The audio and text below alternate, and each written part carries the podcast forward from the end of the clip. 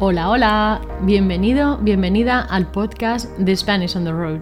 Soy Vero, enseño español para extranjeros y creé este podcast para ayudar a mejorar la comprensión del español hablado a diario. Enseño español a extranjeros en Internet y puedes encontrarme en Instagram como The Spanish on the Road. Y allí en la biografía tendrás el enlace para descargar la transcripción completa de este y los próximos episodios. La razón de este podcast es que quiero ofrecer un contenido de nivel intermedio y avanzado para aquellos estudiantes que ya han adquirido vocabulario y gramática, pero quieren tener una exposición a un español más natural. En este podcast hablaremos de temas variados, pero sobre todo de temas relacionados con el desarrollo personal, los idiomas, el emprendimiento y otros temas que encuentro interesantes y que espero que lo sean para ti también. Mi idea es que puedas estar más cerca del español, como si te hablara en tu casa o de camino al trabajo, ¿sabes? Mientras aprendes nuevas palabras y expresiones. ¿Te animas? Pues venga, sube el volumen que comenzamos. ¿Y cómo presentar a mi invitada de hoy? Ella es divertida, emprendedora y tiene tanta fuerza como empatía. Cuando nos desvirtualizamos, porque nos conocimos primero en Instagram, fue uno de los mejores regalos del año entre vinos y una buena cena en un restaurante de aquí de Málaga, bromeamos sobre hacer un podcast y ahora las dos tenemos uno. Así que hoy la he invitado a mi casa y aquí vamos a estar las dos para hablar sobre la gestión de la incertidumbre. Como ambas somos emprendedoras, lo enfocaremos sobre todo en nuestra experiencia. Esperamos que os guste.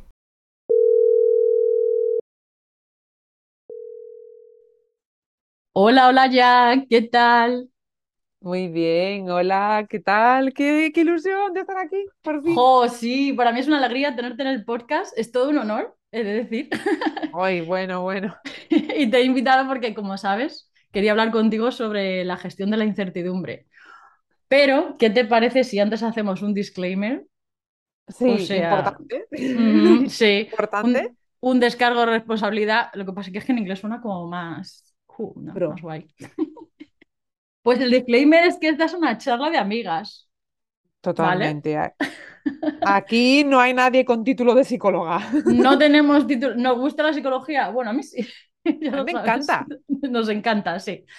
Pero no somos profesionales de la salud, somos profesionales de la educación, en tu caso formación también. Y bueno, para las personas que nos están escuchando, pues que si creéis que necesitáis ayuda con la gestión de vuestras emociones, por favor, no dudéis en contactar con un profesional de la salud mental, que es muy importante y, necesario. Sí, hablaremos de ello, además, de esa importancia, ¿no? De tener a alguien que te ayude en esa gestión. Sí, totalmente, sí. Así que pues yo busqué eh, por internet y encontré una encuesta que había en la revista muy interesante Así que vamos a utilizar esas preguntas para un poco tener una charla aquí hoy, a ver qué pensamos sobre este tema que es la gestión de la incertidumbre, ¿no? Sí, la verdad es que es un temazo, ¿eh? Es un temazo que además nosotras fuera de micros ya hemos como hablado mucho, eh, porque me parece fundamental dentro de nuestro perfil como profesoras y emprendedoras. Creo que es uno de los, de los grandes temas, ¿no? Y de los grandes miedos también. Entonces, pues encantada de poder poner mi granito de arena aquí porque pienso que le puede interesar a mucha, a mucha gente. Sí, sí, totalmente, sí. Así que, bueno, la primera pregunta sería la siguiente, ¿no? ¿Te cuesta asumir los disgustos, frustraciones, decepciones causadas por otras personas o por las circunstancias vitales? Mm, vamos a ver, pregunta muy complicada, muy complicada. Eh, pienso que siempre me ha costado mucho aceptar esto, ¿no? Sobre todo, pues eso, si viene de otra persona, es como yo siempre soy la de ¿y por qué? ¿Y por qué? ¿Y por qué? No se te pasó la etapa, ¿no? No, no se Sabes que hay una etapa, bueno, sí, claro, lo sabes. La mía es el por qué eh, sigue ahí. Entonces, ¿y por qué esta persona ha actuado así conmigo? ¿Por qué esta persona ha hecho esto? ¿Por qué esta persona me ha decepcionado? Y no lo lograba entender porque yo siempre pensaba, yo no lo haría porque esta persona sí lo hace y me causaba muchísima frustración, muchísima, o sea, pero a unos niveles de rabia, o sea, de, enfadarme mucho. Como he sufrido mucho por esto, porque al final está fuera de mi control lo que otra persona haga eh, y como otra persona actúe, pues llevo tiempo trabajando en ello. Y todo fue porque me llevé tal decepción con una persona eh, que lo llevé además como un duelo, o sea, fue una cosa extrañísima, fue como si me hubiera dejado mi novio, pero en, nivel, en nivel amiga. Es que ese duelo, no, se habla mucho sobre ese duelo, pero el duelo con amistades también existe, o sea, es real. Totalmente, yo nunca había leído al respecto y cuando me pasó esto lo viví como un duelo, pero que lo pasé mal, realmente mal. Y cuando ya pasé ese duelo y me puse a reflexionar sobre qué me había llevado allí, qué había pasado, pues me di cuenta de que es que yo, sinceramente, había cosas que había aceptado y que no debería haber aceptado y que además, bueno, pues a mí me estaba dando rabia que esa persona se comportase de esa manera conmigo, pero en realidad es que, bueno, yo no podía controlarlo, ¿no? Entonces, pues lo trabajo mucho, mucho, mucho y sigo trabajándolo porque todavía a ver, me pasa, o sea, ¿y por qué? Suele ser una de las primeras preguntas que siempre me vienen a la mente cuando me decepciono por algo, ¿no? O por alguien. Sí, sí, ¿por qué te ha pasado, no? ¿Por qué te...? Sí. ¿Por qué lo hace? O sea, siempre es, ¿por qué lo hace? ¿Por qué se comporta así conmigo si yo me he comportado bien o si yo no lo haría? Y vale, tú no, Laia, pero la otra persona no, no es tú. Madre mía, oye, ¿no tendrá que ver esto es que me río porque a mí me pasa también, pero es, en mi caso, que yo ya he hecho mucho autoconocimiento, es, eh, se llama la falacia de la justicia. Ah, bueno, bueno, bueno. Y entonces yo me meto ahí como en plan, ¿sabes? No es justo que me hayan hecho esto, yo no lo haría, ¿sabes lo que te quiero decir? Mm, mm. Bueno, pues imagínate si lo sé, que mis personalidades, el test de las personalidades, no sé si son 12 o 16, siempre me equivoco. 16, 16. Sí. Eh, yo soy la activista. Ah, claro. Bueno, entonces tú la falacia de la justicia la tienes, vamos. Es mi segundo apellido. claro, claro. Lo malo, yo creo, de eso, ¿no? De no asumir estos disgustos, frustraciones o las decepciones que puedas tener, es que eso, que a lo mejor puedes entrar también un poco en, mucho en la queja, ¿no? Es decir, pues eso, ¿no? Bueno, que es lo que dices tú, que te enfadas. No, no es justo, es que esto no debería ser así, es que sí. Y bueno, yo no sé si tú te acuerdas, es que esto yo no sé si es nuevo, pero yo no sé si tú te acuerdas del dibujo animado que había cuando éramos pequeñas, eh, el dibujo de Calimero, ¿te suena? Ah, sí, sí, sí, sí. Era un pollito con un cascarón y tenía ahí. pues han sacado también en psicología el término, el síndrome de Calimero. Ajá. ¿Qué es suena, pero ¿Te suena? Sí, pero no, lo he escuchado en algún, en algún sitio, lo he leído, pero no recuerdo exactamente en qué consiste. Sí, pues yo, bueno, yo utilizaba esa expresión como, ah, eres un calimero, ¿no? Para la persona que se está siempre quejando, por lo visto es un síndrome, ¿sabes? O sea, quiero decir. Y es eso cuando, por ejemplo, yo creo que te encierras mucho en eso, en lo que te ha pasado, en los deberías, el yo no lo hubiera hecho, todo eso, y ahí puedes entrar mucho en la queja. Lo malo que yo veo ahí, claro, es que si te quedas en la queja, pues ya no hay acción. En tu caso, yo creo que como tú dices, ¿no? Tú a lo mejor te preguntas, pero ¿y por qué? Y cuando llegas ya a lo mejor a esa conclusión, ya puedes soltar, ¿no? Y, avanzar. Pero no te quedas en esa frustración y esa queja continua, me refiero. Mm, no, eh, no es tanto la queja lo que a mí me ocurre, mm. sino que es más em, analizar, o sea, me gusta analizar qué ha pasado para llegar a esa situación y sí que es verdad que antes, no tanto ahora, porque trabajo en ello, pero antes era, pues, mi sentimiento era sobre todo eh, principalmente decepción, decepción por esa otra persona y me autocastigaba a mí misma por no haberme dado cuenta de lo que esa persona estaba haciendo. Entonces era, pero ¿cómo no te diste cuenta de que esta persona tal? Pero tú eres idiota, pero tú eres tonta. Encima. yo me fustigaba a mí porque no había sido consciente de lo que la otra persona estaba haciendo cuando a mi alrededor, ojo al dato, mi pareja, que es detector de estas cosas, que tiene esa habilidad, pues él lo capta eh, en una conversación de una tarde. Sí. Y él siempre me dice, pero Olaya, ¿no te das cuenta de que esto, esto y esto? Y yo, activista, y idealista y todo lo que tú quieras. Ya. Eh, no, porque piensas más de las, mal de las personas, eso no, porque tal, porque cual. Error, porque siempre es muy, muy raro que se equivoque en esa primera, porque él es muy observador. Y después entonces yo me sigo echando más a mí misma, a mi mochila, diciendo, ves, te lo dijeron y tú por cabezona no quisiste hacer caso.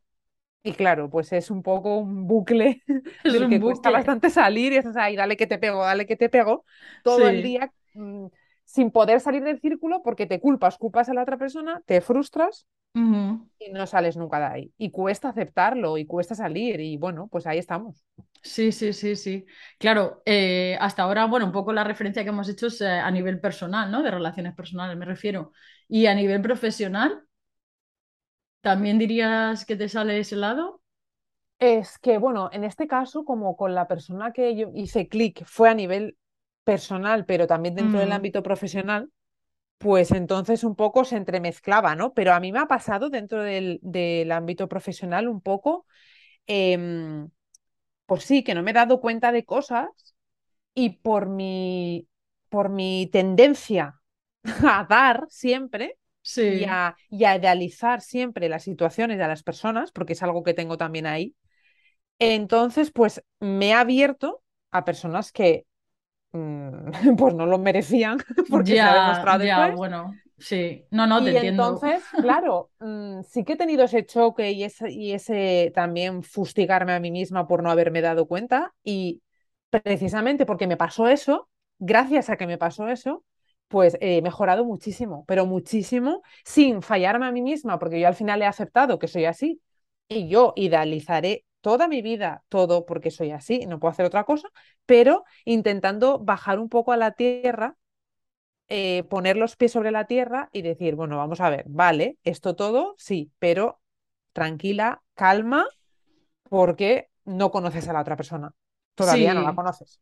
Sí, sí, sí, totalmente. Sí, sí, sí. Yo, yo sí, yo, o sea, yo en cuanto a esta pregunta, yo sí que suelo estar ahí al dale que te pego, a los disgustos, las decepciones, y yo sí me pongo en modo quejica, por ejemplo. Pero claro, ahora ya lo identifico y digo, a ver, a ver, tanta queja, tanta queja. Momento, es que vamos a ver. ¿Qué está pasando? Mm, claro, es que vamos a ver también lo de la queja. Bueno, es que es normal quejarse, ¿no? Sí, sí. La, clave es esa, es darte cuenta de que, oye. Hombre, no quejarse de nada es una locura, ¿eh? A mí me parece una locura. Claro, pero hay, hay de todo en esta vida. ¿eh? Bueno, Mr. Wonderful. pero hay de todo, pero te das cuenta y dices, bueno, pues me permito una tarde de quejas, sí. analizo lo que está pasando y al día siguiente, pues mira. Claro, pero eso es una queja productiva, sí, una queja productiva. Pero claro, por eso, yo ahora sí, aunque me pongo ahí, dale que te pego ahí a, pues eso, darle vueltas a lo que ha pasado y por qué y, qué hice y luego lo que dices tú, fustigarme, pero si es que se veía claro que solo era por interés y no sé qué, digo, a ver, un momento, tiro del freno de mano y digo, a ver. Paramos, ¿qué está pasando? Sí, y ahí ya, ya se puede salir, sí, y soltar un poquito. Pero se ve claro después. Ya, bueno, claro, pero pues somos humanos. Total, total, total. Y pues otra preguntita que estaba en este test es si te sientes segura, más segura en tu papel profesional porque te permite relacionarte de, una forma, ¿sí? Sí, eh, la verdad es que me siento bastante segura en mi papel profesional, o siempre lo he sentido así, porque desde, desde el principio de mi emprendimiento, pues yo tenía claro dónde estaba y a dónde quería ir, aunque hubiera millones de caminos y de ramificaciones por el medio, sabía dónde quería ir y eso me ha ayudado mucho, porque al final yo sabía que estaba preparada para ello o que me estaba preparando o que iba a prepararme para poder llegar a, ese punto, ¿no? Entonces, pues es verdad que, que, eso me aporta seguridad. Y yo sí que es verdad que em, cuando empecé a crear mi proyecto, todas las personas me decían, defínelo, ta, ta, ta, pues en realidad siempre que lo definía acababa hablando de mí misma. O sea, yo, por ejemplo, en Yo Español creo que tiene muchísimo de mí misma. O sea, es en realidad la personificación de lo que yo soy. Pero sí que es verdad que si me pongo a ver mi evolución en este, en este proceso emprendedor, he mejorado mucho mi parte personal gracias a esa parte profesional. Es decir, como estaba en, es mi trabajo, es mi emprendimiento, es mi profesión, tengo que hablar ante tanta gente, tengo que atreverme a, hacer cosas que igual me sacan de mi zona de confort, tengo que hacerlo. Entonces, eso me ha ayudado a después, en mi parte personal, decir, oye, pues igual también tengo que atreverme a salir de lo que normalmente hago, ¿no? Cuando me relaciono con otras personas. Entonces, yo era más extrovertida en mi emprendimiento y más introvertida en mi parte personal, pero es como que gracias al emprendimiento, mi parte personal ha ganado esa confianza sí. Em, que le faltaba, ¿no? Y eh, gracias a también a que pues, me he llevado algunas tortas, como te estaba explicando, como te he explicado Mm, antes, pues sí, también eso me ha ayudado en mi parte personal y profesional a poner esos límites y a decir, bueno, pues mm, cuando conozco a alguien, aunque tengas ansia viva de compartir y de vivir y de vivir todo con una explosión de emoción, intento un poco calmarme y vivirlo de una manera más terrenal, aunque me cuesta muchísimo. sí. Qué curioso lo que dices. Es que ahora que lo estabas comentando. Claro, yo, mm, bueno, hace tiempo siempre estaba como intentando venderme la película de que yo podía separar lo profesional de lo personal, pero que es que no, no. Y, y de hecho me lo has recordado ahora con lo que has dicho también, porque con el tema, por ejemplo, voy a decir límites. Es curioso que yo en mi vida profesional, cosa cuando empecé, sí, con The Spanish on the Road, empecé a poner límites en el negocio, de cancelaciones, bueno, la política, todo esto, ¿no? Y me di cuenta que en mi vida personal no tenía límites. O sea, tuve que aprender a través de lo profesional, como tú, me lo llevé, me llevé los límites que había aplicado en lo profesional a lo personal y mi vida eh, personal también ha cambiado por eso, para mejor. Y, y entonces dije, pero ¿por qué me estoy yo obligando, ¿no? Entre comillas, a, a- a tener esa idea de que no, no, esto es mi trabajo, esto es mi vida. esto-". No, es que ahora me doy cuenta que para mí es que una cosa sin la otra, mm, no funciona. Es que es, además en nuestro caso, ¿no? Que somos micronegocios Sí. en, en el que estamos solas y al final es que estás impregnando constantemente tu negocio de ti misma y tu vida personal de tu negocio, porque al final conoces a gente, te mueves en ese mundo, esa gente se puede convertir en tu amiga, es forma parte de tu vida. Entonces, es que para mí es, es imposible separarlo. O sea, yo ahora mismo no, no puedo separarlo. sí. Todo Bueno, yo diría que no puedo y no quiero tampoco. No, no, no es necesario.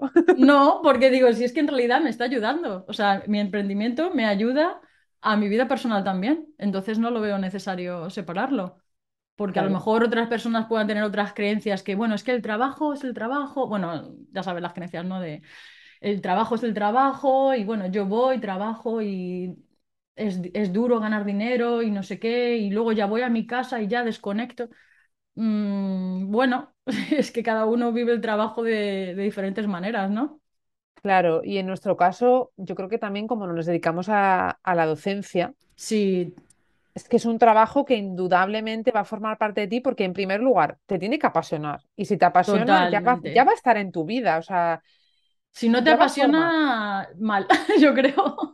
Es que es imposible y vas a estar viendo, pues no sé, como dicen todos los profes, vas a estar viendo posibilidades para tu trabajo como docente y en nuestro caso también como emprendedora, eh, allá donde vayas. O sea, yo voy a un sitio y digo, ah, pues mira, esto se puede, lo podría incluir en mi negocio de esta manera o lo podría incluir en mis clases de esta otra. O sea, indudablemente, aunque no quiera, sí, ocurre. sí, sí, sí, ocurre, sí, es que es eso, sí, totalmente. Y bueno, yo, por ejemplo, ah, también me di cuenta de esto, del tema de, bueno, eso, ¿no? De límites y el sentirme más segura a nivel profesional, que luego me afectó, como he dicho, en lo personal. Me ayudó mucho un libro que no sé si conoces, que te lo quería comentar. Se llama Feminismo Terapéutico. Ay, no, no lo conozco. No, pues es muy guay. Supone- es un libro que trabaja con diferentes técnicas para que encuentres tu propia voz. Y lo que me mola es que lleva pues una combinación de autodescubrimiento, ¿no? Autoconocimiento y creatividad. O sea, hay, co- hay como ejercicios creativos ¿Mm? para que de alguna forma te conozcas más y puedas, eh, digamos, empoderarte, creer en tus capacidades y, y sí, está muy bien también para el tema de los límites, como decía anteriormente, de lo personal y lo, y lo profesional.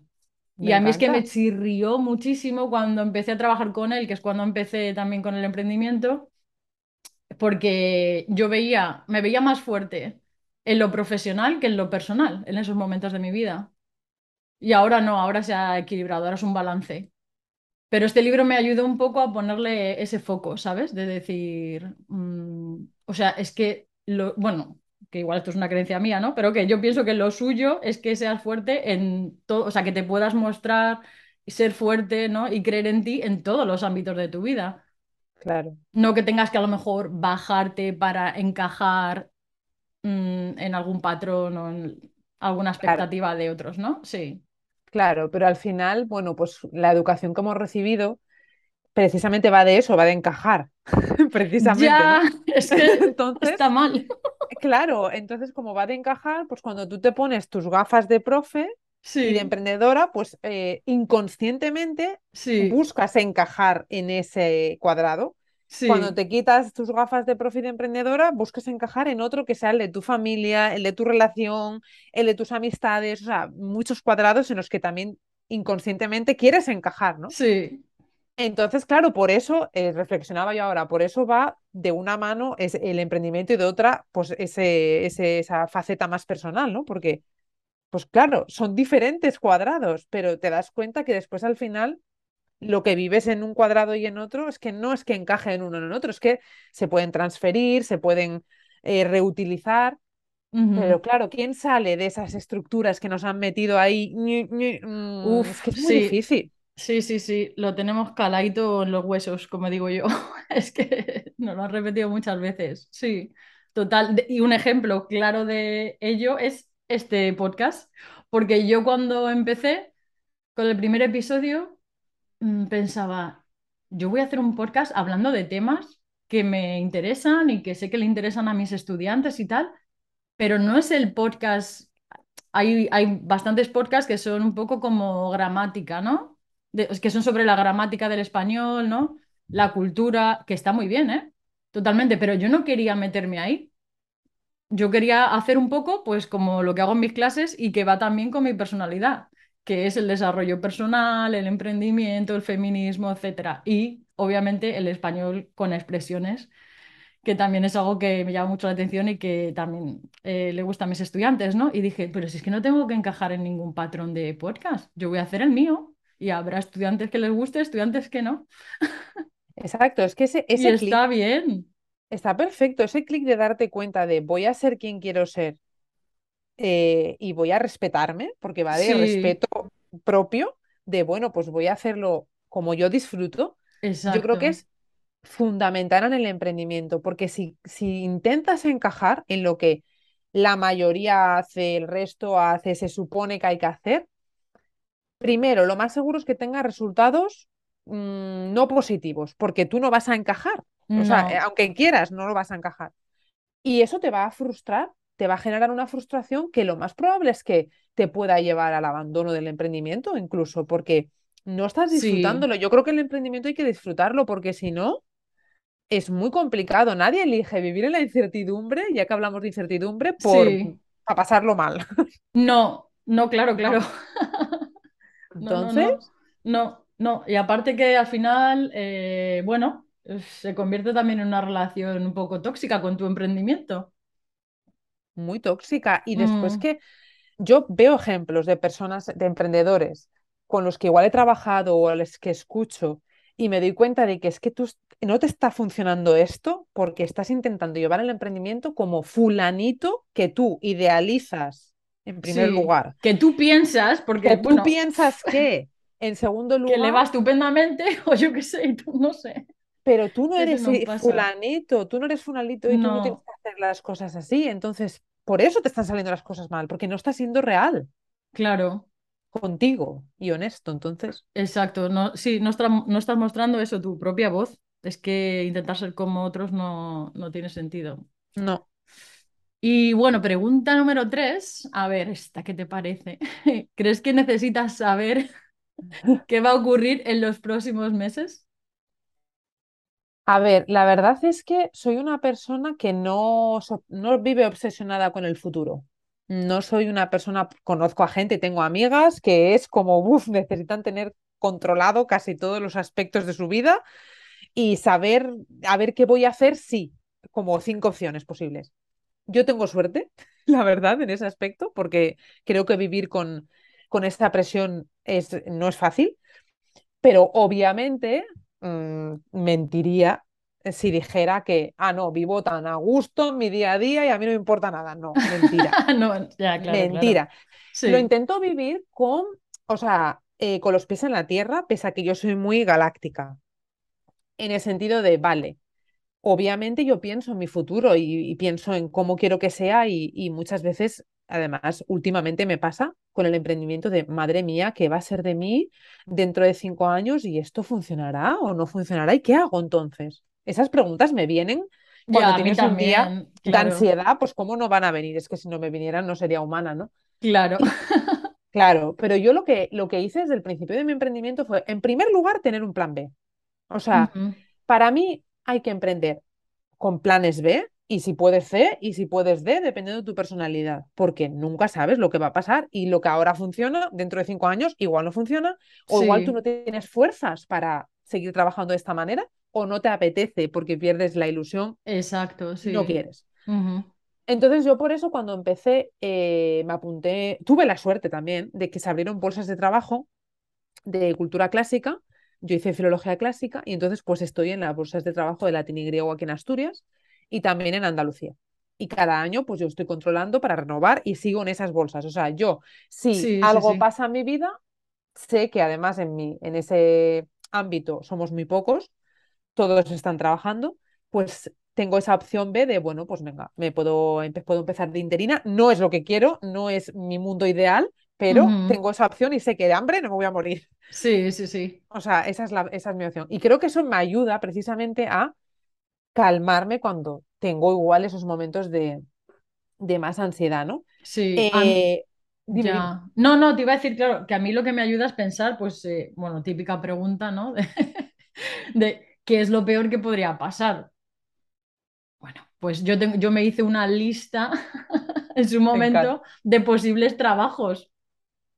Online, offline, da igual. Para que cuando me entre esa incertidumbre, precisamente de la que estamos hablando, decir, bueno, es que, a ver, mm, en el peor, peor de los casos, si esto dejara de funcionar así, pum, de repente, pues bueno, hay otras opciones no entrar ahí, porque si no me puedo poner en pensamiento catastrófico y decir, oh Dios mío, cuando me quiero dar cuenta digo, voy a estar viviendo en la calle, ¿sabes? No, me gusta mucho. ¿Y dónde lo tienes escrito? ¿Como en un diario que tú escribes o, y lo ah, puedes ver fácilmente? Entre los, sí, porque yo soy muy de listitas, de hacerme mis listas.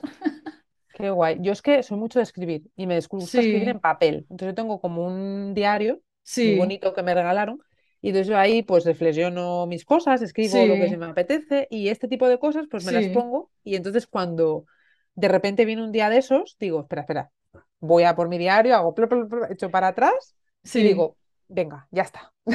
Ah, vale, claro, bueno, yo es que tengo un documento, eh, el que uso con mi psicóloga, pero claro, como yo empecé con ella online, pues sí que es verdad que eso es un libro que tenemos ahí juntas en, pero no sé, ya creo que vamos por la página 200 y pico, ¿sabes? Entonces también sé que me hago ahí un review, ¿no? una revisión del documento y digo, vale, todo bien. ya vuelves un poquito, sí, a la calma, ¿no? sí, porque yo antes era mucho de... Tenía una amiga en un trabajo que tenía en Plaza de Castilla, en Madrid, que siempre me decía, pero es que tú, hija mía, siempre eres, eres de mudarte con la casa ya amueblada. Que quería... que quería decir eso. Bueno, tú te acuerdas antiguamente, claro, Digo antiguamente, ¿no? Porque yo creo que es antiguo ya, pero bueno, la idea, y esto vale para relaciones y, para todo, yo creo, que era eh, esta lista de cosas que deberías hacer en cierto orden, ¿no? Como, uno, encuentras pareja, dos, os casáis formalmente, obviamente, eh, tres, te compras una casa y cuatro, la mueblas a ser posible con muebles castellanos o muebles que tú sepas que te van a durar... Mm, 30 años. y yo era muy pues así antes, pero ya no. Y yo creo que pues es incertidumbre también. ¿Qué piensas? Yo te digo que es precioso, o sea, tan antiguo esto no, ¿eh? o sea, creemos. A ver, se ha cambiado mucho, o sea, obviamente, vamos a ver, nuestra generación ya, gracias, que ya no piensa así, la mayor parte, pero sí, pero, pero mira, si te voy un poco más ahí en profundidad, por conversaciones que tengo con mujeres de nuestra generación, es como que sí, somos conscientes de esto y decimos, no, no, no, no, no, esto ya suena. Esto es viejuno. Ya. Esto no, esto no. Pero cuando de repente, y esta conversación la tuve hace poco con una amiga, cuando de repente ves que a tu alrededor, que a mí me está pasando ahora, me está pasando de que no hago más que ver a gente que está teniendo hijos que se están Ah, casando ya, y sí. de repente dices, eh, sin querer, sin querer, te pasa un pensamiento y dices, ¿qué estoy haciendo con mi vida yo? Bueno, yo estoy en ese Y momento yo, también, ¿eh? ¿ves? Es que aunque no quieras, no es tan viejuno, es que está aquí incrustado porque es que eso lo hemos mamado. Sí, sí, sí. Pero, o sea, yo con lo que, o sea, normalmente cuando, sí, yo uso estas expresiones porque pienso es una persona que tiene mucho miedo, ¿no? A esa incertidumbre, porque cuando se supone que tú conoces a una persona, te casas, te compras, la mueblas, ta, ta, ta, todo esto es porque quieres que esté todo ya como, que no haya, ya sabes lo que va a pasar. Aquí no Exacto, hay check. check, check, check, y ya ahí no hay dudas, todo va a ir bien, la Exacto. relación y todo. Sí, sí. Entonces, El es guion. el guion, sí, pero es verdad totalmente que yo pienso, joder, qué creencia tan viejuna, ¿no? Pero me está pasando como a ti últimamente, que alrededor yo digo, pero bueno, mm, ¿y a mí qué me pasa? Porque digo, vamos a ver, a ver, lista, compra, conocer, bueno, mm, bueno, la que pasa es que en mi lista ya he hecho unos checks y uncheck también me quita alguno, ¿eh? O sea, Hombre, es que, claro, es que al final la vida va de eso. Pensamos que esa lista es, eh, tiene cinco o seis puntos y tienen que ser en ese orden y de esa manera, sí, pero de repente la vida te demuestra que sí, que se no, pueden deshacer, que se deben deshacer si es necesario sí. y que el orden, pues puede ser otro. Y que no pasa nada, no pasa Nada, nada. Pero sí, eso que dices, sí, me siento totalmente identificada porque digo, vamos a ver, se ¿qué está supone que yo en estos momentos de mi vida tendría que tener pareja estable, casada, hijos, una casa. Digo, "Bueno, voy a coger la lista esta, la tiro, digo, pues esta lista no es para mí, Exacto, exacto. esta lista no es para mí. Siguiente. Sí, pero bueno. Y bueno, pregunta número cuatro, que estaba en este test también. ¿Te disgustan las circunstancias nuevas, confusas e imprevisibles de la vida cotidiana? Creo que todo lo contrario. O sea, soy un poco adicta a esas circunstancias nuevas, confusas e imprevisibles. A ver, obviamente me gusta la estabilidad, vamos a ver, no voy a mentir, también me gusta, ¿no? Pero es verdad que yo creo que tengo pues la dopamina ahí, esos, no sé, me gusta, me gusta ese, esa acción, ¿no? Esa, ay, tengo que de repente resolver un problema, o tengo que crear algo, tengo que enfrentarme, ¿cómo lo puedo solucionar? O sea, me da un poco de subidón. Sí, Claro, ya, también hay que controlar porque a mí se me va la pinza mucho porque yo soy muy energética, o sea, tengo mucha energía dentro y entonces eso también te puede llevar a que te metas en más historias de las que puedes, por ejemplo, y que después al final pierdas un poco perspectiva, ¿no? Porque obviamente no puedes estar, o por lo menos yo, no, no puedes, no, yo no quiero estar toda mi vida, ¿no? sí. Em- empezando cosas nuevas o creando cosas nuevas o eh, no, No, no, no, es que pierdes, ya, pierdes foco, Pierdes pierdes foco, foco. sí, Entonces, eh, aquí en este punto estoy otra vez, como comentaba antes, un poco controlando mi, mis niveles de energía, o sea, porque yo desbordo un poco, entonces necesito controlar esto para, te encantaría, Olaya, buah, qué reto más chulo, más guay, además que no es con nadie, es conmigo misma, no es que yo quiera sí, competir con nadie, no, no, es porque me encanta, o sea, porque me pone. sí, sí, sí, sí, sí, Entonces es como, mm, no, Olaya, no, focalízate O sea, esto es lo que hay ahora y ahora mismo estoy en momento de precisamente lo contrario, de quitar cosas, de quitar, sí. quitar, quitar y focalizarme en lo que está ahí para que esté mejor y para precisamente pues es- sentirme más mm, tranquila y con menos in- incertidumbre de una manera como más estable, ¿no? No sé si a ti te pasa un poco Sí, sí, sí. No, no, totalmente. A ver, y yo creo que es una muy buena virtud el poder ponerle foco, sí, porque a mí me pasa como a ti, que yo voy, o sea, es que mm, a por todas. Mm. Un poquito más dices, venga, otro problema, otro, que parece que te están ahí lanzando frisbees. Venga, otro, otro, y tú los coges. Es como un juego casi. No sé, ¿qué nos pasa? ¿Qué nos está pasando? ¿Qué nos pasa, Olaya? ¿Por qué esto? Por eso seremos emprendedoras, digo yo. Yo creo que sí, sí, somos solucionadoras de pro- problemas profesionales, ese es nuestro título Total, principal. total. Pero resulta que, bueno, volviendo al autoconocimiento, en uno de estos test que yo me hice, en su momento fue un test que me hice en Estados Unidos, porque una estudiante me hizo un regalo muy guay, me regaló una sesión con su coach personal, su coach de ah. vida. Y esta coach me mandó este test y en este test salía eh, efectivamente que yo era solucionadora de problemas profesional, tenía el título certificado, vaya. pero, pero que el problema me dijo, obviamente, que había que bajarle un poquito. ¿Por qué? Porque claro, si eres, si te mola estar ahí solucionando problemas, puede llegar un punto en el que caigas tanto en relaciones a nivel personal como profesional en algo tóxico. Por eso decía también un poco la, eh, sí, la relación tóxica con tu emprendimiento, pero que también te lo puedes llevar a nivel, pues eso, clientes o, en tu vida eh, personal. Vaya, no sé qué piensas tú de, esto. Estoy totalmente eh, de acuerdo contigo, porque al final mm, eres, claro, solucionadora de problemas profesional para ti y para los demás. Sí. Y ahí es donde viene el gran problema, porque no sabes poner límites a la hora de solucionar esos problemas de los demás, que es lo que a mí me pasaba y en lo que trabajo, porque como te encanta solucionar problemas, o sea, te pone, como decíamos antes, cuando viene alguien con un problema, tú es que disfrutas solucionándole el problema. Vamos, dices, ¿problemático? Ven. te encanta solucionar el problema. Pero hay que tener cuidado, sí. Pero claro, después el mm. problema te lo generas tú y, además, vamos, pues no he dedicado yo horas, he regalado horas de asesoría gratis, mm, madre mía del Señor, o sea, pero exagerado. Porque, no, porque en ese momento me puede, me puede, me puede esa ansia de, ay, cómo me encanta esto. Sí y no soy capaz de darme cuenta de, vamos a ver, Olaya, si es que esta persona ni la conoces, porque todavía me dices, es un amigo y lo conoces de algo, bueno, vale, pero es que hay veces que me pasa con gente que no conozco. Sí, pero es esa generosidad, el querer ayudar, o sea que... Y, y no, o sea, yo creo que ahí hay que poner límites totales y absolutos, porque si no, em, es como un derroche energético que no va a ningún lado y que además a la larga no, te, no, te, o sea, no te hace sentirte mejor. No te genera bienestar. No. Todo lo contrario. Atraes a gente precisamente mucho más tóxica que necesitan de esa energía que tú desbordas o de esa luz que tú desbordas y te ¿eh? absorben y, completamente. Sí, sí, sí, sí, sí.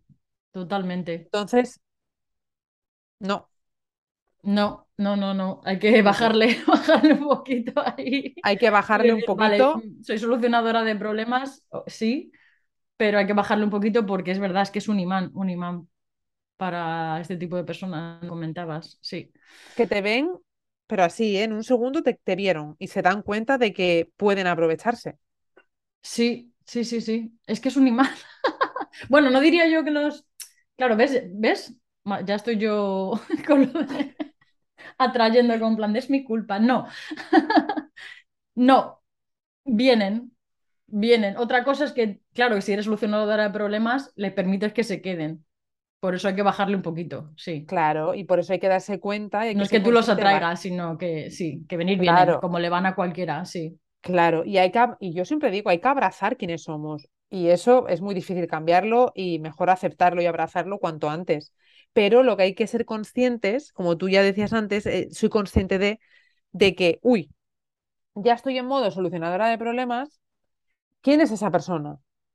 O sea, es realmente una persona tan importante en mi vida, a la que conozco, nos apoyamos mutuamente, eh, nos queremos, nos respetamos, o es una persona que ha pasado aquí ahora mismo, pues, mm, porque al final hay que dar valor a las personas también, a nuestras amistades, entonces es como, voy a dar valor a las que, personas que sí están ahí, voy a poner límites a las que, que quizás son bellísimas personas, pero oye. Sí, no, pero tienes que poner límites porque no llega para todos. Al final pasa eso, lo que decíamos, ¿no? Que llegas súper cansada y dices, ¿pero qué ha pasado? Pero porque te estás dando demasiado, sí.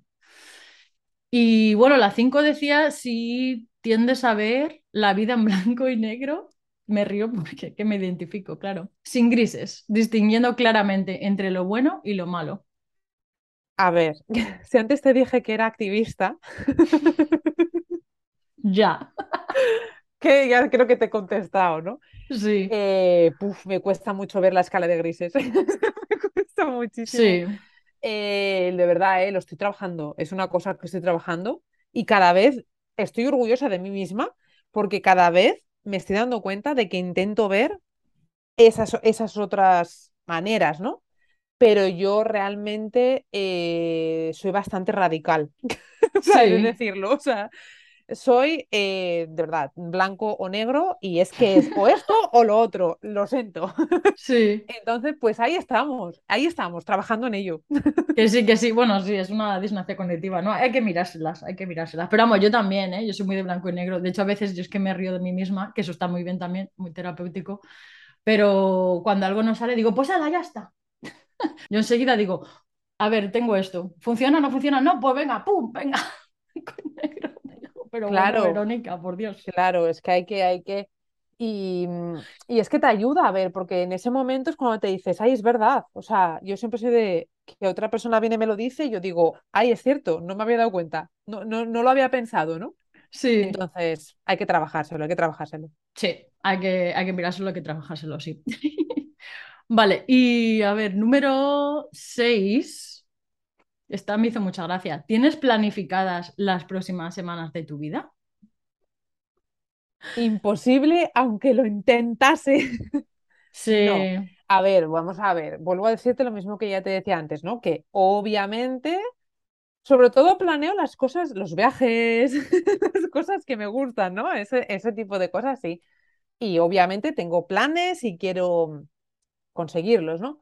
Pero además de que ahora mismo, eh, personalmente, por cuestiones familiares, estoy en un momento que es incertidumbre total y absoluta y no depende ni de mí ni de mi familia, es decir, son factores externos los que tienen que mandar cartas y dar respuesta, me lo estoy tomando como, pues mira, voy capeando el día a día, sí. lo intento lo, eh, llevarlo lo mejor posible y cuando viene Mm, lo intento solucionar de una forma calmada y sabiendo que es que el futuro da igual lo que yo piense, planee, planifique o quiera que ocurra, porque es que va a ocurrir lo que tenga que ocurrir y yo no puedo hacer absolutamente nada al respecto. Ya. Sí, porque hay factores externos. Es que yo estoy aprendiendo eso. A ver, yo es verdad que nunca me he obsesionado con ¿no? Eh, tener controlado el futuro. Pero alguna vez que lo he hecho para intentar controlarlo, me he dado cuenta de que al final ha salido de una manera completamente diferente a como yo pensaba que iba a salir. Hombre, pero eso siempre, pues, ya. Pero además, pero, pero totalmente contraria, que es que no se parecen nada. Entonces digo, ¿para qué he perdido yo el tiempo en planificar algo que eh, yo no tengo una bola del mundo, del futuro. sí, una bola de cristal de estas, sí, para ver el futuro. No, no. Hombre, yo por querer quiero, o sea, quiero tener planificada las próximas semanas de mi vida.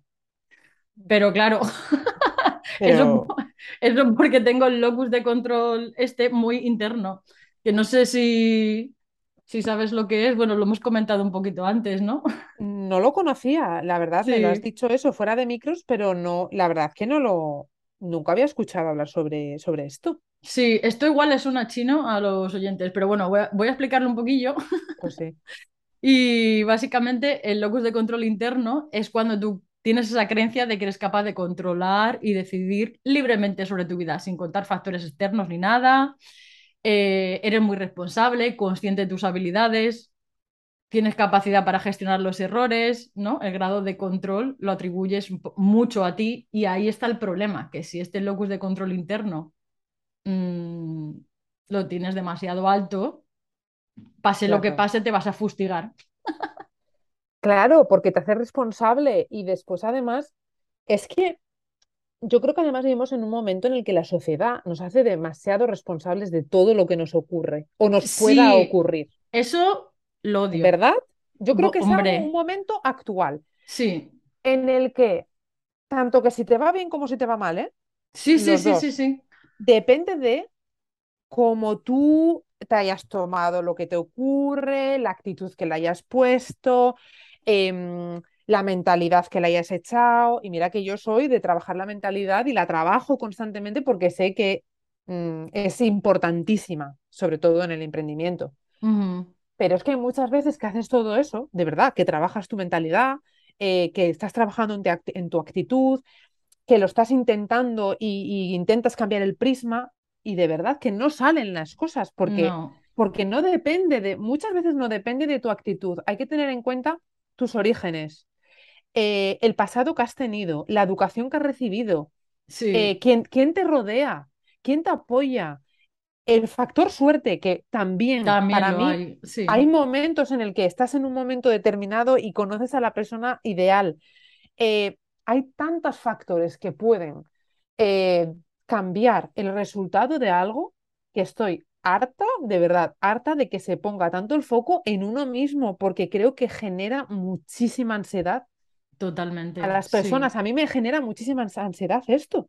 Sí, sí, sí, sí, sí. Y pero es verdad que está muy, muy aceptado ahora, no solo aceptado, sino que, bueno, yo lo vi un poco más, eh, ¿cómo era esto? La ley de la atracción, en la ley de la atracción. Hombre, hay cosas que tú no atraes a tu vida. Vamos a ver, un momento. Es que, claro, ojo con la ley de la atracción, ¿sabes? Es que o sea, tú no puedes atraer que si alguien te trata mal, si alguien te humilla, si alguien, yo qué sé, es que, mm, que, es que hay muchos factores. Es la falta de dinero, hay tantos factores claro, sociales, económicos, culturales. ¿Cómo puedes decir que esa persona es en plan de, ah, ah es que lo has atraído, ¿eh? Porque estás eh, ahí dándole vueltas y, pero bueno, oiga, ¿cómo se le puede culpar al individuo de esa manera? No, hombre, ¿no? Es que yo, sinceramente, creo que es violencia. Para mí es violencia. Total, sí. Porque hay personas eh, que están pasando un determinado momento en sus vidas, que están recibiendo ese input constantemente y de repente se creen que no son válidas porque, por, por imagínate una persona que tiene una enfermedad como la depresión ¿no? Y que no es capaz realmente, porque su hipocampo está pelado, sí. Eh, de tener pensamientos positivos, por ejemplo, ¿no? Y de repente le están diciendo, ah, no, no, es que de verdad, todo está en tu actitud y si de verdad tú trabajas tu mentalidad, tu actitud, eh, pues vas a conseguirlo. y como esa persona es incapaz mm. de hacerlo porque tiene una enfermedad que se lo impide, sí. Eh, ¿qué nivel de frustración le puede le puede generar eso. Yo, y yo soy la primera, ¿eh? que estoy todo el día, la mentalidad, la mentalidad, la mentalidad. Pero pienso que, claro, que la persona que está al otro lado tiene unas circunstancias que yo desconozco y que creo que son importantes también. Cuando hablamos de mentalidad, creo que es importante también decir, oye, que esto está muy bien, ¿eh? pero tus circunstancias son tuyas y tú eres el que las conoce y tienes que reflexionar sobre ello y ser consciente también que va a haber muchas cosas que no vas a poder controlar. Sí, sí, claro. Y no pasa nada. Y no pasa nada, sí. Genera, a mí me genera muchísima ansiedad esto. Sí, sí, sí, totalmente. Sí, sí, a mí también. Y luego, claro, ese era el interno, ¿no? Entonces el externo, es que, claro, es cuando la, tienes esa creencia de que todo lo que sucede es, mm, se debe a factores externos ahí ya va un poco el que culpas a todo el mundo, a la sociedad, a tu jefe, a tu prima, a menos tú, todo el mundo tiene la culpa de que a ti te vaya mal. Ojo que también este... No, no, irse ahí ya, irse ahí ya, bueno. Es que este es el, otro punto, el otro punto que, claro, el victimismo total y absoluto de una persona que es muy inmadura, sí. totalmente inmadura, y que, y que no, y que está sesgando constantemente lo que, le, lo que ocurre a su alrededor, ¿no? Porque lo está viendo con, su, con sus gafas de negatividad. Exacto, sí. Y entonces, eh, claro, cuando no tomas responsabilidad de tus actos. En español decimos, perdona que te interrumpa, en español decimos la, que llevas las gafas como negras, igual que decimos las gafas violetas. Es que me lo pregunté en un estudiante y ahora ya no sé. Pues yo, yo, nunca lo había, yo nunca lo he utilizado, aunque yo lo de ponerme las gafas de lo utilizo mucho por lo de las gafas violetas. Ah, vale. Por mm, ahí claro, la gafa violeta sí es, se supone que es para el feminismo, sí. Cambiar el prisma. Sí, mm, sí, sí, sí. Cambiar el prisma, ¿no? O el, foco. Sí, sí, disculpa que te interrumpí. No, es interesante.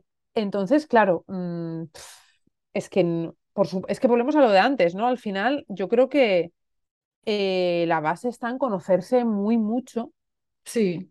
Y en saber que ni todo mm, va a depender de ti, ni todo va a depender del resto. Al final, aquí sí que estamos en que no es ni blanco ni negro. Aquí sí que estamos en ese equilibrio. O sea, es que tiene que haber un equilibrio. Yo creo que para vivir lo más feliz posible, Y para vivir lo más tranquilo posible en tu emprendimiento hay que lograr ese balance y ese equilibrio y ese, con, esa conciencia, o sea, ser consciente de esto. Oye, ya lo trabajarás poco a poco, pero por lo menos ser consciente, no que te bombardeen con esta información y tú te la creas y digas, ¡Ah! ¿qué estoy haciendo? Sí. Sí, sí, claro, que tú te la creas y digas, Dios mío, es que la culpa es mía. La culpa es mía porque Sí. Tú, tú, tú, Entonces, no se claro, es que ni, ni, un, ya, ni una cosa ni la otra. Hay que buscar ahí un término medio, sí, porque no puede ser ni la culpa es mía, ni es ni que. De los demás. Sí, es que los demás, es que la gente, es que nadie. Ya cuando empezamos la gente, ¿quién es la gente? Yo, esto es una pregunta que hablo con mi amiga Eva, está en Reino Unido, y, y siempre decimos, ¿pero quién es la gente? Cuando decimos es que la gente, ahí ya te pones en modo víctima ¿Y la gente de dónde? Tú decías antes, eh, razones culturales, sociales, ¿la gente de qué país? Claro. ¿La gente con qué educación? es que lo que yo puedo estar diciendo ahora lo digo desde, desde un lugar muy privilegiado, pero una mujer iraní, por ejemplo, ahora mismo, pues no, lo, no, no va a pensar igual que yo desde ese lugar tan privilegiado porque lamentablemente no ha podido durante mucho tiempo o no puede. Sí, claro. Es que es tan complejo. O sea, que tú le ves, por ejemplo, relación entonces a esto que hemos comentado del locus del control interno, ¿le ves alguna relación con esta gestión de la incertidumbre? Hombre, está claro, ¿no? O sea, yo mm. pienso que eh, si tú eh, tienes como un poco más, vamos a decir, un poco más elevado ese, ese locus de control interno que decías, de, bueno, pues todo de está en mi mano, yo soy la que puedo, ¿no? Eh, cambiar las tornas para un lado o para otro, yo creo que eso como emprendedor es importante. tener ese, pensamiento sin, o sea, o siendo muy consciente, mejor dicho, siendo muy consciente de que obviamente quizá lo hagas y no tengas el resultado que tú esperas. Sí. Pero hay que ser consciente de esto. Pero creo que como emprendedoras seguramente que tenemos estos niveles como más elevados porque obviamente son los que te hacen luchar con la incertidumbre. No te quedas a esperar, sino que tomas acción. Yo creo que va más relacionado con el tomar acción. Sí. Con el me activo, tomo acción y como decíamos antes, soluciono el problema, ¿no? Sí, sí, toma acción y soluciono el problema. Sí, claro, y luego ya vas viendo, sí y luego ya dependiendo de pues, todo tu trabajo interno, lo que ocurra, pues ya lo vas a, de una manera o de otra, ¿no? Lo vas a gestionar. Sí. Y en tu caso, por ejemplo, en la pregunta 7 decía si aumenta tu ansiedad cuando no puedes controlar las situaciones. ¿Dirías que es tu caso o no? Sí, hablábamos antes de ello ya, ¿no? Sí, un poco de, mm, que al final es que creo que obviamente quién no, ¿no? ¿Quién no? Eh, pero sí que es verdad que yo pues que seguramente que tenga esa parte de locus de control interno un poco más para arriba también, ¿no? Sí, no, yo creo que sí. sí. yo creo que en general los emprendedores, emprendedores Sí, sí, sí. Y yo tengo, eh, no tatuado en mi piel, pero sí tatuado en mi alma, ahí internamente, una frase que me dijo eh, mi mentor. Oye, lo tatuado en mi, en mi, piel, ¿lo dices por mí o no? Porque yo sí que tengo un tatuaje. No, no, no, no, no es que no lo tengo tatuado yo. No, ah, pues yo sí, yo sí. Sí, sí, ah, sí. Pues mira, ahora me dices lo que tú tienes tatuado. Yo, mm. mi alma, sí. Eh, tengo tatuado una frase que, y una historia que me contó mi, mentor de emprendimiento cuando yo empecé con Enjoy Español. Eh, que bueno, contaba, y además en un libro que tiene lo cuenta, ¿no? De un chico que él mentorizó, que bueno, estaba trabajando en un proyecto total, y que se inventó este chico el topalantismo. El topalantismo, me gusta. topalantismo, y el topalantísimo es topalante. O sea, sí. tú estás emprendiendo y te van a pasar cosas que mm, no habías previsto, eso segurísimo, porque ¿quién había previsto la pandemia, señores y señoras? Nadie. Mm, te va a ocurrir de todo. ¿Y qué tienes que hacer? Topalante. Topalante. topalante, topalante. Topalante, pero con foco, con objetivo. Sí, sí, sí, claro. Vamos a ver, no somos aquí topalante sin, venga, a ver dónde me lleva esto. No, sí. no. Pero yo sí que soy mucho de topalante con plan, seguramente ese plan cambie, evolucione, eh, desaparezca, eh, pero siempre con ese plan y topa adelante. Ahora sí, ahora bien, siempre digo, si yo un día siento que ya no es lo que quiero hacer, que ya no es lo que me aporta pasión, que ya no es el lugar en el que quiero estar, sí. soy muy consciente de que voy a tomar la decisión de hasta aquí he llegado, gracias, thank you for coming y a otra cosa mariposa. Sí, thank you for coming, o gracias por participar. y, hasta aquí hemos llegado y no pasa nada, ¿eh? O tan tranquila me voy a quedar. Sí, sí, yo ahora tengo más control un poco de esa ansiedad. Y bueno, por eso te decía, cuando he hecho lo de la piel, digo, sí, de hecho es que me, me tatué para recordármelo. lo que pasa que me lo puse en portugués que suena más bonito, ¿sabes? Pero es eh, no fuyas de casa, oye para ella, que es como ah. no huyas de casa, mírala, para cuando tenga ansiedad en, en, situaciones que yo sé que no puedo controlar, decir, a ver, ¿qué está pasando? Porque hay una teoría en psicología que, claro, tú dice, si tu casa está en fuego, o sea, está en llamas, perdón, eh, tú no coges y te vas, dices, ¡uh! Están llamas, y sales ahí, ¡ah! y te vas corriendo. No, intentas apagar el fuego, ¿no? Pues un poco eso, con la ansiedad y con al no poder controlar ciertas situaciones y decir, a ver, ¿qué está pasando dentro de la casa, que soy yo? ¿Qué está pasando dentro? porque estoy sintiendo esta ansiedad? Y poder un poquito volver al centro y ser un poquito más racional y no tan emocional, digamos, ¿no? Claro. Pies a tierra, Exacto, y topa adelante otra vez. Una vez pasado eso. Bueno, pues yo creo que ya para cerrar un poco este tema, ¿no? De la gestión de la incertidumbre, ah, te voy a preguntar si tú crees que esto de la gestión de la incertidumbre va mucho con el emprendimiento, el emprende profe. ¿Qué opinas? Hombre, creo que ya hemos hablado en el episodio de esto, ¿no? De que obviamente mm, si eres emprendedor tienes que estar preparado, ¿no? Eh, pero desde ya para, bueno, pues enfrentarte a situaciones en las que la incertidumbre va a estar presente y no te va a quedar otra, vete aceptándolo desde ya. Y que, como decíamos, puedes tener habilidades que van a ser estupendas para el emprendimiento, pero eh, si de verdad te cuesta eh, controlar, o sea, no tener em, ahí controlada la incertidumbre, lo que va a pasar, te cuesta mm, lidiar contra la inestabilidad, el emprendimiento no es para todos y no pasa nada. Y hay que darse cuenta. Y te, igual te das cuenta emprendiendo. Y después dices, pues mira, esto no está hecho para mí, pues no pasa nada. Yo creo que eso es, para mí es fundamental. Empezar a rodar para darte cuenta si de verdad está hecho esto para ti o no. Claro, es cuestión de, probarlo y ver si está hecho para ti, exacto. Y bueno, si hay algún profe que nos escuche y necesite ayuda, ¿dónde pueden encontrarte? Eh, pues bueno, principalmente en Instagram, que soy arroba enjoyespanol. Eh, después en la web www.enjoyespanol.com y en el podcast que pueden acceder a través de la web, más lista que, que una ardilla, en el que también hablamos así de temas de emprendimiento y profes.